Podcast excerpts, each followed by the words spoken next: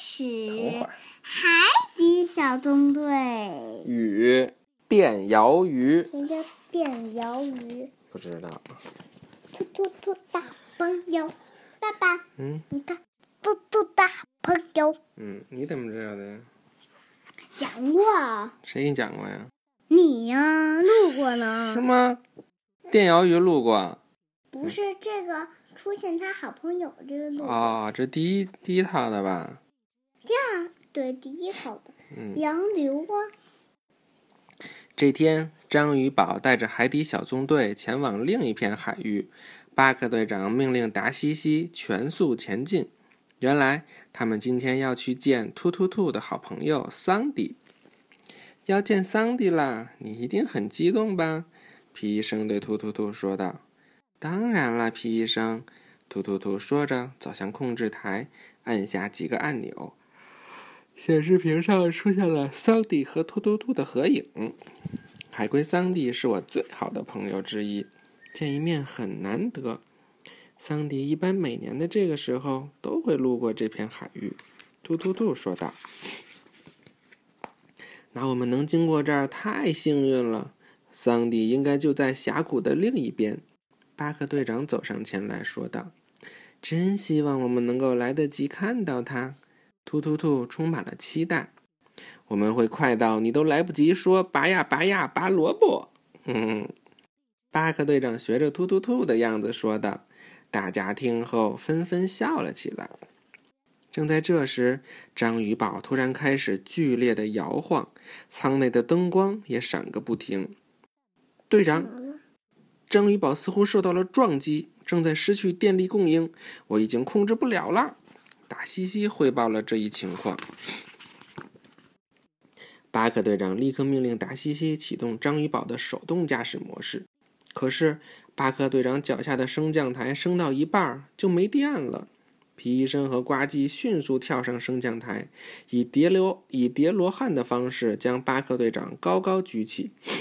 巴克队长终于能够握住方向盘了。正在快速行驶的章鱼堡突然断电，由于惯性，仍然前进得很快。这时，皮医生看到前方有一条大峡谷，吓得叫道：“我的小乖乖呀，我们要掉进峡谷了！有我在，就不会。”我的小乖乖呀，我们要掉进峡谷了。巴克队长坚定地说道。他用力扳下操纵杆，章鱼堡向前滑行了一小段距离后，终于在峡谷的边缘处停了下来。海底小纵队的队员们都吓坏了。我的老天爷，刚才可真险啊，队长！呱唧心有余悸。突突兔觉得已经赶不上见桑迪了，心情很失落。巴克队长安慰突突兔别灰心，他想启动章鱼警报，可是章鱼堡已经断电，启动不了了。巴克队长稍作沉思，看到了一旁的小萝卜和植物鱼们，突然想到了什么，对小萝卜说：“小萝卜，启动章鱼警报植物鱼版本。”别吃少。小萝卜立刻和其他植物鱼站成一排，然后齐声发出和章鱼警报响起时一样的声音，还挺像回事儿的。哎，这挺逗的。哎，海底小纵队去发射台，正好吧。先去喝酸奶，一会儿接着录，还录一段啊。好的，拜拜哟。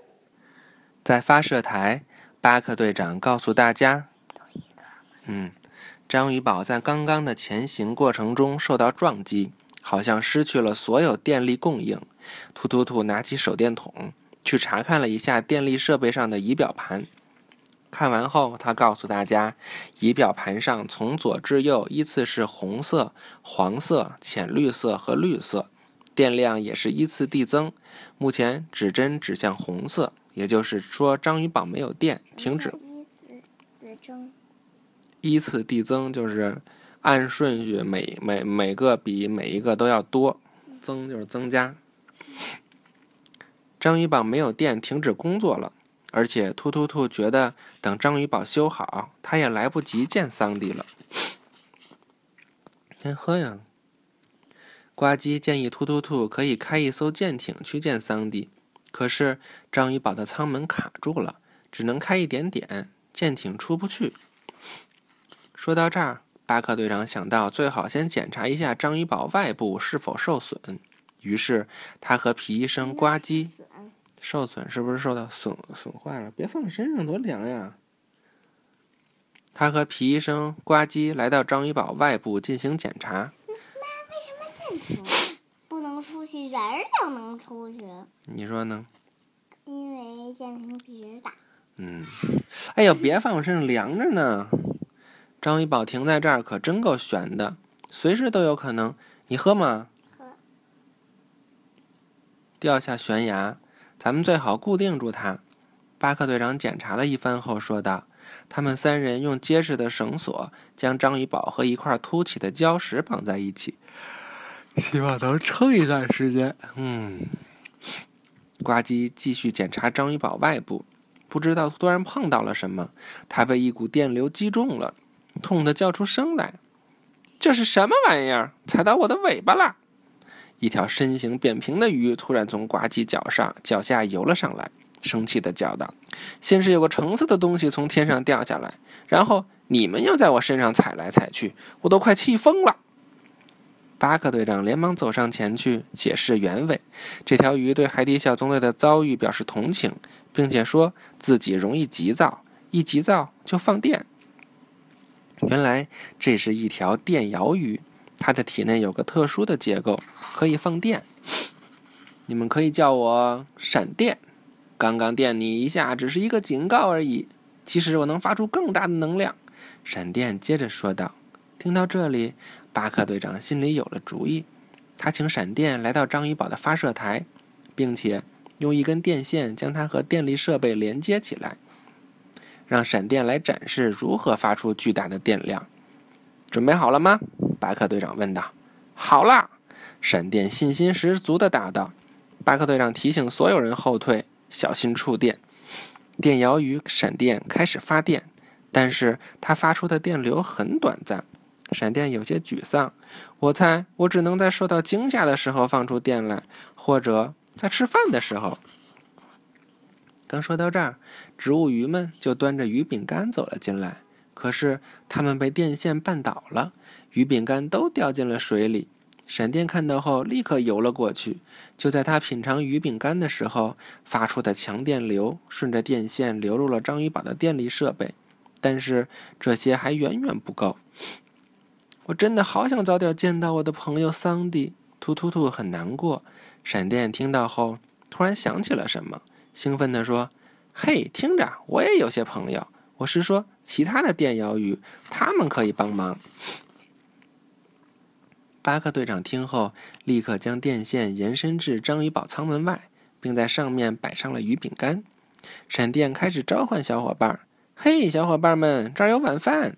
闪电还给大家做了个示范，他趴在电线上吞下一块鱼饼鱼饼干，满足地说：“嗯，又甜又脆，烤一烤，味道更棒。”很快。其他电鳐鱼们都被召唤了过来，他们学着闪电的样子去吃电线上的鱼饼干，而且的确都发出了电流。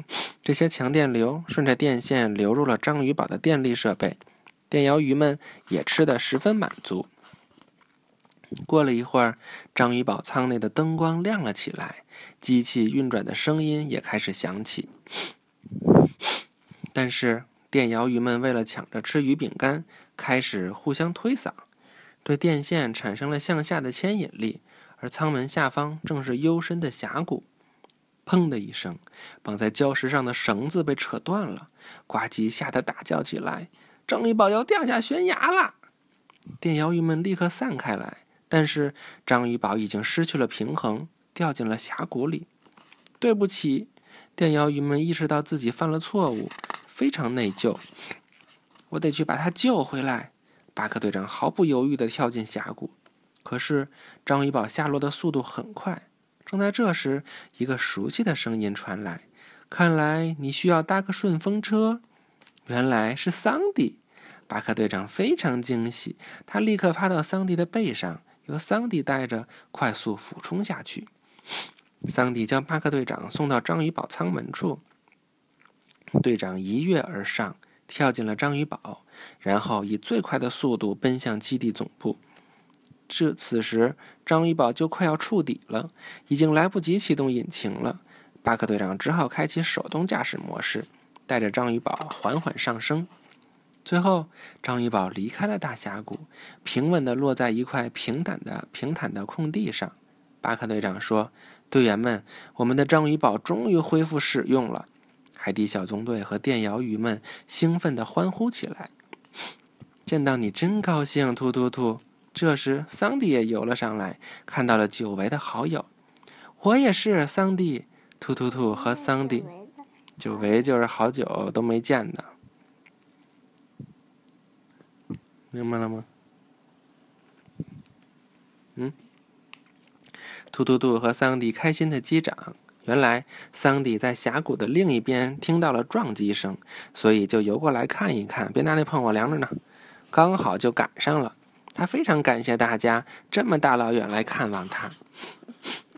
欢迎进入本期海底报告。这次我们要介绍的是电鳐鱼。电鳐鱼休息懈怠。沙里躺着是最爱，它们就像大电池，放电储电真自在。一旦找到好吃的，放电烤一下，电出美味来。拜拜，晚安。它是蓝色的臭臭啊。嗯，晚安。晚安。